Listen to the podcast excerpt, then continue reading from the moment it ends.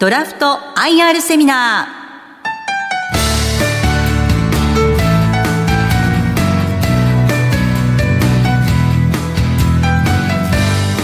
ー。この番組は証券コード5070東証マザーズ上場株式会社ドラフトの IR 活動の一環としてお送りします。お話は株式会社ドラフト取締役 CFO 荒波正彦さんです。聞き手は兜町カタリスト櫻井英明さんです。この番組は11月6日に開催した企業 IR& 個人投資家応援イベントを収録したものです。まずはですねその企業の内容をよく理解してもらうっていう使命。ありがとうございます。ですよね。よろしくお願いします。あのまずそのデザインっていうのは今日多分ずっとキーワードになると思うんですけど、はい、そうデザインっていうのを簡単に説明していただくとありがたいんですけど。はい。あのデザインっていう概念はおっしゃるように非常に難しくてえー、2018年に経済産業省がデザイン経営宣言っていうのを出されてるんですけれども、まあ、私の中では言い換えるとそれもクリエイティブに近いものかなというふうに思ってます。ただ、経営でデザインを生かすっていうのはどういうことかっていうと、ただ環境の変化に応じて漫然と経営するだけじゃなくて、自分たちはどうあるべきか、それに向かってどういうふうな手段を講じていくべきかっていうものを、クリエイティブの方の創造、想像することがデザインじゃないかなというふうに思っています。で一般論として、まあ、御社のようなデザインっていうのとあるいはその IT 系の会社さんの言っているデザインっていう言葉と投資家さんがよく誤解しがちなのはなんか成果物があってそれがデザインだ工業デザインだけだと思って間違うことがあるんですがそうじゃないってことですよね。はい、そうですねあのそれはまあデザインの一つの形ではあると思うんですけれどもその裏のクリエイティビティっていうのが本来のデザインじゃないかなというふうに思ってます。でもう一つここ12年そのデザインっていう言葉が株式市場でもにわかにこう出始めてきているんですよ。でそのデザインっていうのは今ご説明いただいたということで理解してよろしいですね。つまりクリエイティビティ想像力の産物本質的にはそうだと思ってますただあの世の中を見ると、まあ、ちょっと言葉悪いんですけどなんちゃってデザインみたいなのがやっぱりすごく多いなっていう気はしてます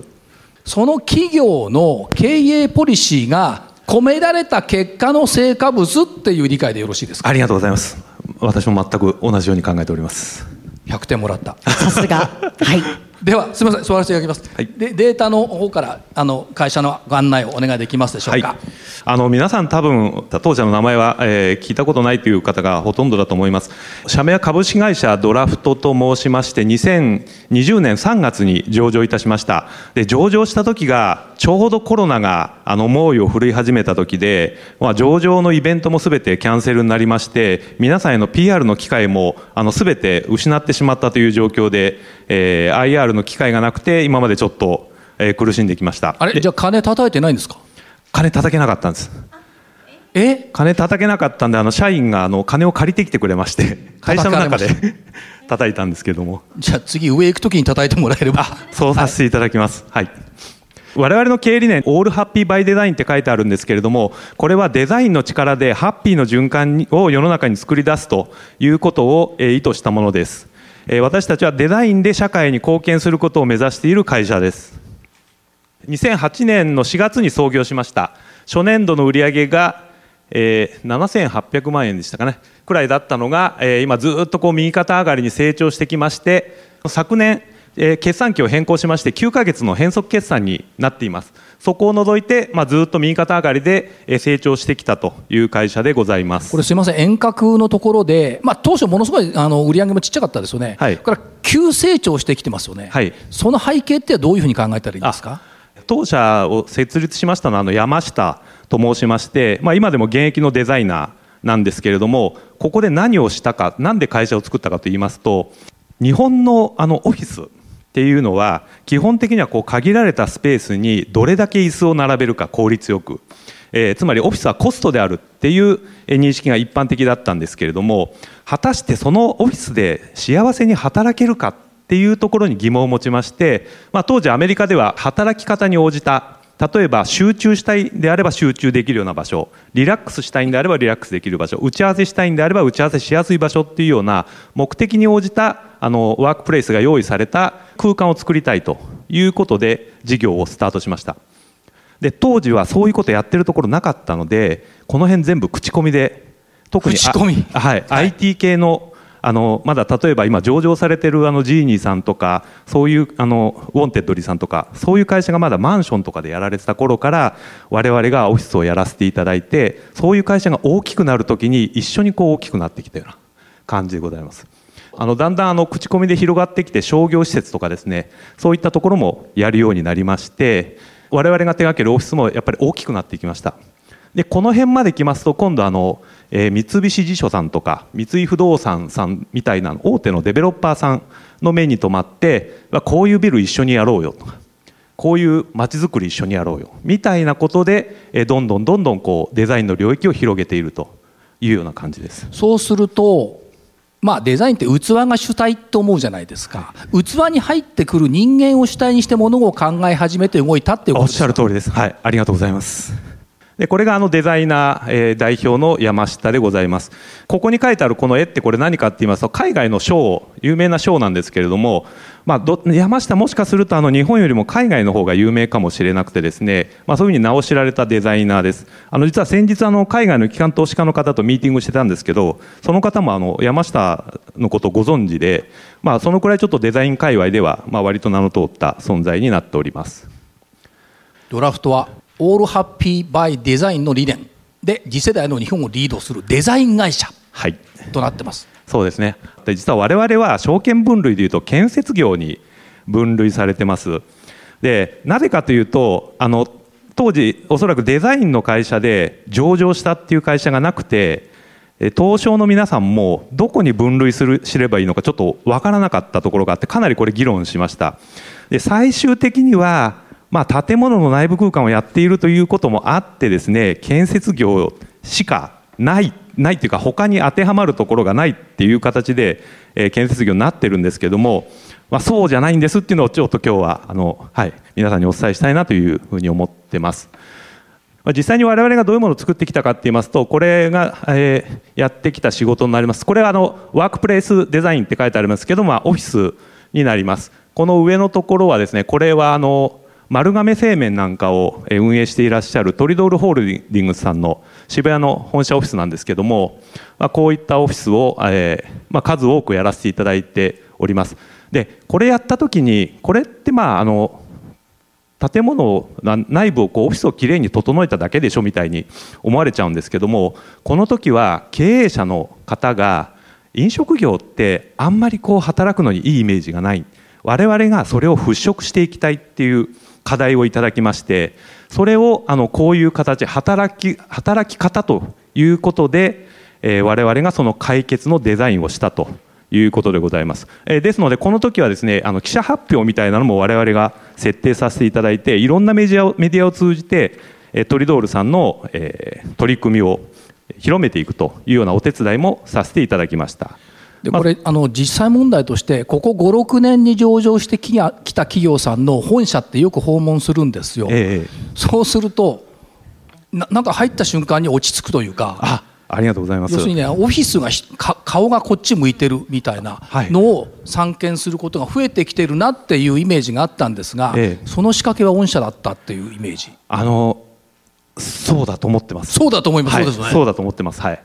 まあ、これやっぱりあのパッと見なんか綺麗っていうだけじゃなくていろんな機能がやっぱり隠れておりまして例えばこの天井を抜いて高さの余裕を出すとかですね段差を設けて奥行きを出すとかまあ、この辺の窓とか植栽とかこういうのも全部計算されたデザインになってますんで多分あの社員の方あ、まあ、すごいあの喜んでいただいてるっていう話は聞いてるんですけどもやっぱ社員の方にとっても居心地がいい空間になっているというふうに思ってだから社員の方もそうなんですけど外から行った人間にとってもその会社のコンセプトが分かるみたいな、はい、ところがあるよね。はいいやそうですね。あの我々がやるとき気をつけているのはその会社のブランドを表現したデザインにするっていうことをすごい気をつけているところです。我々のお客さんっていうのはやっぱりこうどんどん大きくなっていくぞみたいなそういうお客さんが多いですね。ただ最近はあの商社の方とかそういう皆さんから声もかかるようになってきてます。働くっていうことの意味合いを考えながら働けると思います。なんかただ単にお金儲けのためとか、その時間を削るだけっていうんではないっていう、そのライフスタイルの中で働くことがどういうことなのかなっていうのがこう考えられるのかなと思いました。そうですね。あのおっしゃる通りで、あのオフィスで働く時間ってまあコロナになってだいぶ変わってはきましたけど、やっぱり時間はかなり人生の中で長い時間そこで使えますんで、そういうところが快適である、ハッピーであるっていうのはすごく大事じゃないかなというふうには思ってます。これだけ成果物だけ見ていると東証が建設業に分類したっていうのも まあ理解できなかったっていうことですよね。そうあんまり東証悪く言っちゃいけないけど。いやあの東証の皆さんも違うよね違うよねってずっとおっしゃってたんですけど、あの産業分類上はもうないっていうそんな感じです。だから新たなつまりデザインっていうキーワードそのものが新たじゃないですか。はい。だからそういうふうなことになったんだと思いますが、業種分類は多分な治るかもしれない。はい。そうですね。はい。だからそそれこそ想像するしかないですよね。あそうですね。ぜひ皆さんに業種をええ想像していただいて、はい。まあ多分サービス業みたいな感じになるのかもしれないですけど、うんそれもちょっと違いますよね。違いますよね。うんはい。だからデザイン業っていうのを作ればいいんですよね。いやそうしてもらえると本当に嬉しいですけれども、はい。はいと思います。はい。ありがとうございます。ですね、あの商業施設なんかの、えー事例になります。まあ、この辺はあのゾフマートさんというゾフさんのあのメガネ屋さんの新しい、えー携帯の、えーショップを我々が手掛けさせていただいたりしております。あのだんだんだんだんあの規模が大きくなってきたって申し上げたんですけれども、まあ、あの建物の内部の一部の空間からこの建物全体のデザインというようなこともやらせていただいてましてこれあの千葉県に柏の葉っていうスマートシティっていうところがあるあスマートシティって言ってあの大学があったり企業があったりまた住んでる人がたくさんいるっていうえー町があるんですけど結構バイオの研究機関とか多いですよね。あそうですそうです、はい。はい。でそういうところにあるオフィスビルはどうあるべきかっていうコンセプトから当社が考えさせていただいて三井不動産さんと一緒に作ったものですでこっちはあの東京の乃木坂っていう乃木神社っていう神社の横なんですけどもこれはあのサンフロンティア不動産さんが新しくビルを建てるときにこの、まあ、外これは外観も当社の山下がデザインさせていただいたんですけどこのビルのシリーズですねあのもう普通のビル建ててもテナントが集まらないし付加価値も高まらないということでこれからのそのオフィスビルどうあるべきか東京ではどうあるべきかっていうのを山下が、えー考えさせていただいてそれの第1号みたいな形で、えー作られたものになります。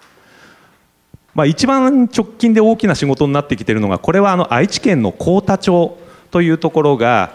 さっき申し上げたのはスマートシティなんですけどこっちはスーパーシティ構想という国の施策がございましてそこに愛知県幸田町が我々はこういうまちづくりをしたいっていうものを提案している内容です。これはあの中部電力さんとか、えーいろんな中部の会社さんが共同でやってるんですけれどもあの山下がデザインアーキテクトとして、えーこれ中心になってデザインを考えさせていただきました。これ今国に応募中で、まあ、もしこれが実現したらすごいなっていうふうに思ってます。これしかしだんだんそのオフィスのはい。一隅からはい。オフィス全体になって、はい。さっき見たらビルになって、はい。今度はスーパーシティってどんどん広がってますよね。あおっしゃる通りですね。もう本当にエリアマネジメントエリアのデザインっていうところまで仕事が広がってきています、まあ、デザインはいろいろな可能性がありましてこれまたちょっと毛色が違う話なんですけど東京のあの学校の制服のデザインまあ、でこの制服のデザイン自体はあのあの他のデザイナーのことがやってるんですけどえここの学校のブランディングですねブランディングをえこれ当社がやらせていただいたという事例でございます。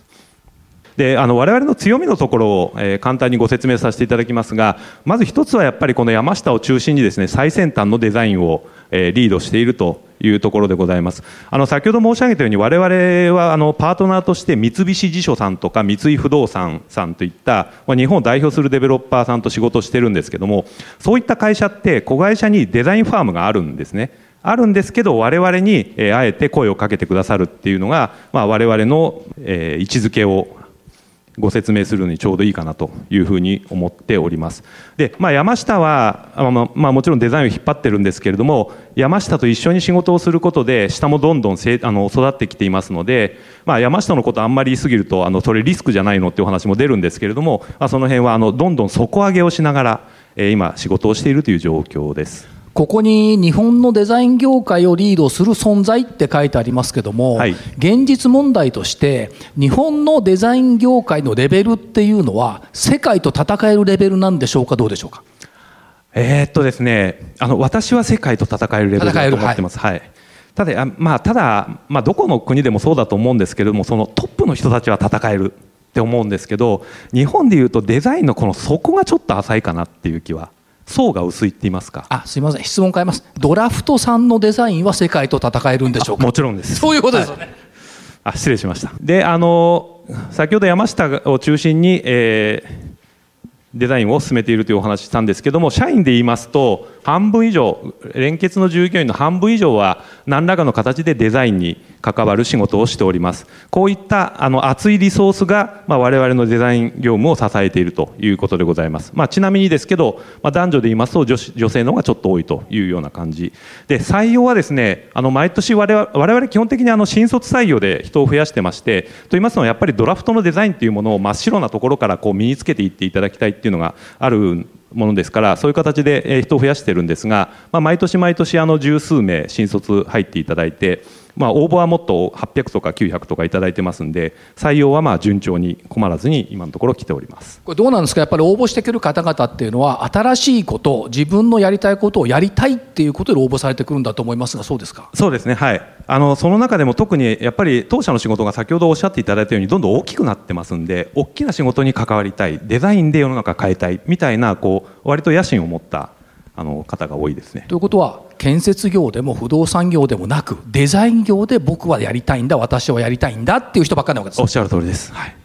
ありがとうございます。であのさっきの町の話ですけども、まあ、こういったところまで広がってきているというのとあとこれはですねちょっとあのテクノロジーの話なんですがあの建設業界我々建設業じゃないんですけどあの建設とか不動産の領域って実はそのテクノロジーが非常に遅れていましてですね、まあ、我々はそういうところもあの IT テクノロジーを積極的に取り入れながらあの活動していますというところです。ちょっとデザインデザインってあのずっと言ってたんですけどもデザインのマーケットっていうあの資料がですね実は海外にございましてまあ、あの海外でもやっぱりデザイン経営デザインを経営に取り入れるっていうのが非常に重要視されております。これですねデザイン重視企業の株価は S&P500 と比較して10年で2.1倍の成長というこれ調査結果が、えー、ございますそれから世界のデザイン市場で言いますと600兆円という、はい、数字が出ておりまして、まあ、これはあのデザインいろんなデザインのものを含んでおりますもう広告なんかも含んでますし、まあ、建設とかも含んでますしえ研究開発なんかも含みでございますけれども世界で見るとそれくらいの規模があるあるという調査結果でございます。600兆円って日本の国家予算規模ですよ。あ、ごめんなさい、GDP 規模ですよ。あ、そうなんですよ。すごく大きな市場規模があって、でその中で日本日本も実は意外とですねシェアがですねここでいうと3番目7%くらいあるというふうに言われてまして、まあそれで言いますと、まあ国内市場は8500億円くらい。あるんではないかというふうに言われております。で我々がですね、えー、先日こ,、えー、この今ここに表示してます、えー、中期経営計画を、えー、先月末、えー、発表したんですけれどもそこで初めてですね、えー、将来の目標値というのを出しました、えー、ここにありますように2028年をめどに売上高300億円を目指していきます。あの今までも実は300億円くらいがあの一つの通過点だということでずっとご説明をしてたんですけども時期を明確にしたのは今回が初めてでえちょっと頑張ってみました。えそれであの来年ですねその300億に向けてじゃあ来年はどのくらいやっていくかっていうところで見ますと2022年12月期ここがあの来年の目標になりますけどまずはこの100億円の大台というのを来年達成しようということで今社内で準備をしているところでございます。でこれからどういう形であの我々がこう今申し上げた数字を作っていくかというところなんですがこれもちょっと抽象的で申し訳ないんですが我々あの3つのカテゴリーで考えてましてここにあり一番左にありますのがこれレギュラープロジェクトっていうこれ今までやってきた事業ですねでここもコロナで働き方が変わっていくっていうのは本当にオフィスにとっても変わる意味になってまして、まあ、我々が今まで作ってきたようなオフィスがこれからどんどん求められていくようになると思ってます。そういったことでここの今までやってきた事業既存事業のところもあのまず十分成長させていけるというふうに思っております。からこの真ん中ですねここはプロポーザルプロジェクトっていう部分なんですけどあの我々が今までやってきた仕事っていうのは基本的には受注型。仕事をいただいて、え、仕事をやってお金をいただくというノーリスクなんですけれどもそういった仕事だけじゃなくて我々がリスクを取って、えー、仕事をしていくっていう提案型の仕事も、これからは増やしていかないといけないだろうなというふうに考えております。で最後はですねここはですねリーディングプロジェクトあのせっかくあの山下が今までデザイン引っ張ってきたんですけれどもやっぱりあの世の中にこうデザインって言葉がすごくあの、まあ、なんて言うんでしょうチープなものも含めて、えー、普通になってきまして、え我々は常にそれの先を行かなければいけないというふうに思ってますので、えこのリーディングプロジェクトというところで、ま、もしかしたらそのお金にはならないかもしれないですけれども世の中に対して、えドラフトのデザインを先端的なデザインを発信していくというようなことも、えやっていかなければならないとでこの3つを相互連携させながら、え収益収入を拡大していこうというふうに考えております。つまり、まあ、当初は受注がで生きてきました。増やしてきました。今度は創造的に取りに行くっていう姿勢に変身するってことですね。おっしゃる通りです。はい。でまあ、せっかく上場もさせていただきましたんで、まあ、資金調達などもしながらですね我々がリスクを取ってえさらに大きなリターンを得ていくということもやっていこうというふうに思っております、まあ、これがその今言った3つの連携で相互に連携させながらドラフト全体の事業規模を拡大していこうということでございます。でさっきあの申し上げたこれ事例の部分になります、まあ、こういったもの、えー、とこれもなかなか大きな仕事なんですけどこれあの名古屋の栄に三菱地所さんが名古屋で一番大きなビルを建てるっていう再開発プロジェクトがありまして、まあ、我々は三菱地所さんと組んで、まあ、このコンペに勝ちまして、まあ、このデザインここまさにこの絵面ですね。これは全部山下があのやらせていただいたというような仕事でございます。これコンペで勝つ秘訣って何かあるんですか？難しいですね。企業秘密以外の部分でおっしゃっていただければ。いややはりですねあの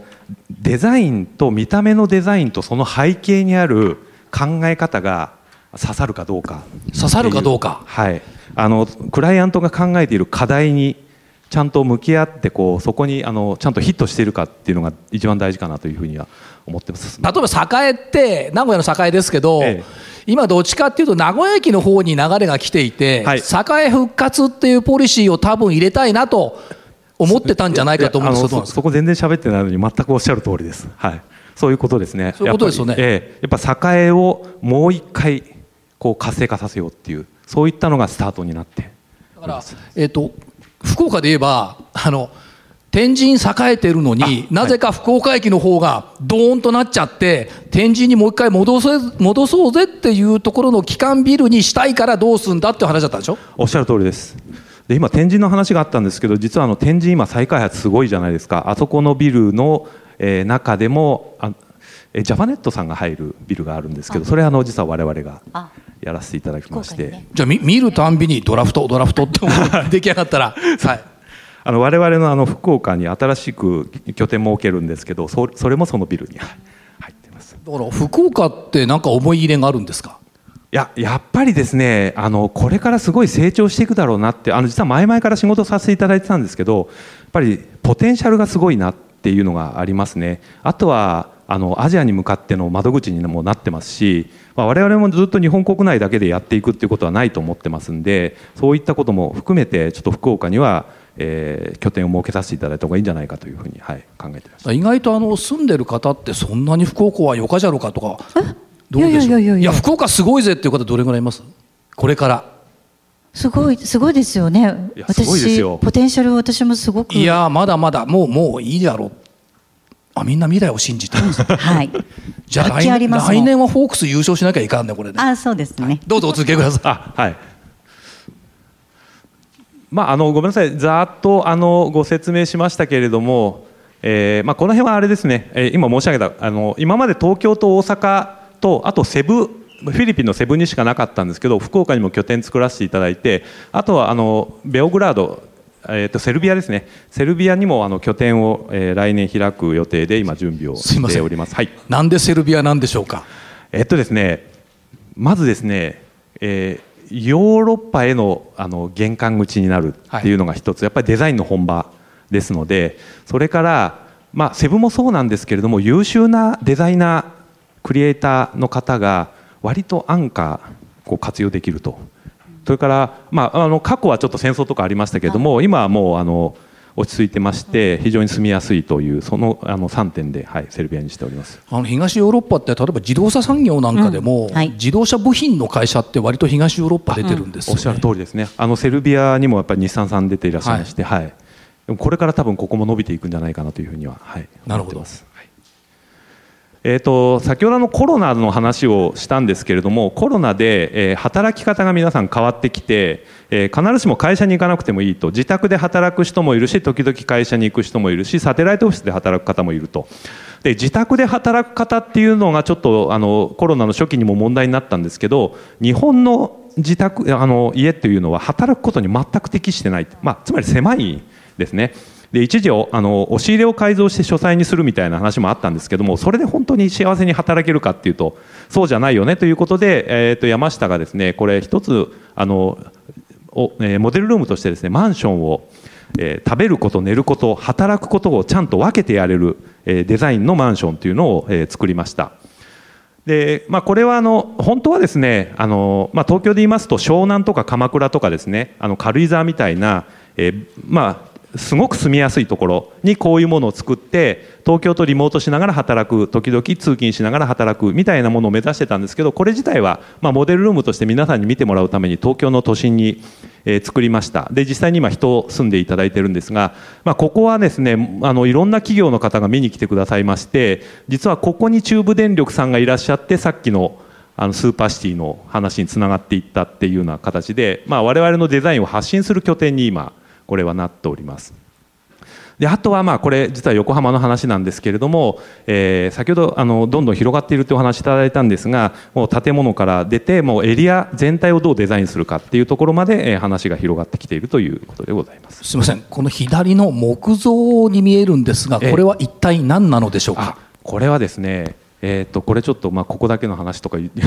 みたいな話になるんですけどあの横浜にリンコパークという横浜が持っている土地があるんですけれどもそこをあの再活再開発再活性化したいということで、えー、そこにですねこういう建物を建てようというふうに山下がデザインしてます。あもちろんそこのエリア全体のデザインの一部としてこれがあるんですけれどもで今あの木材の建築物というのが非常に、はい、ビルも可能になってきました、ね、おっしゃる通りですね、はい、はい、まあ、これからの建物の形を考える上でも、まあ、我々もこういった木材を中心としたビルの今度は建設自体にちょっと関わってみたいということでこういったプロジェクトも今進めているというところでございます。なるほど。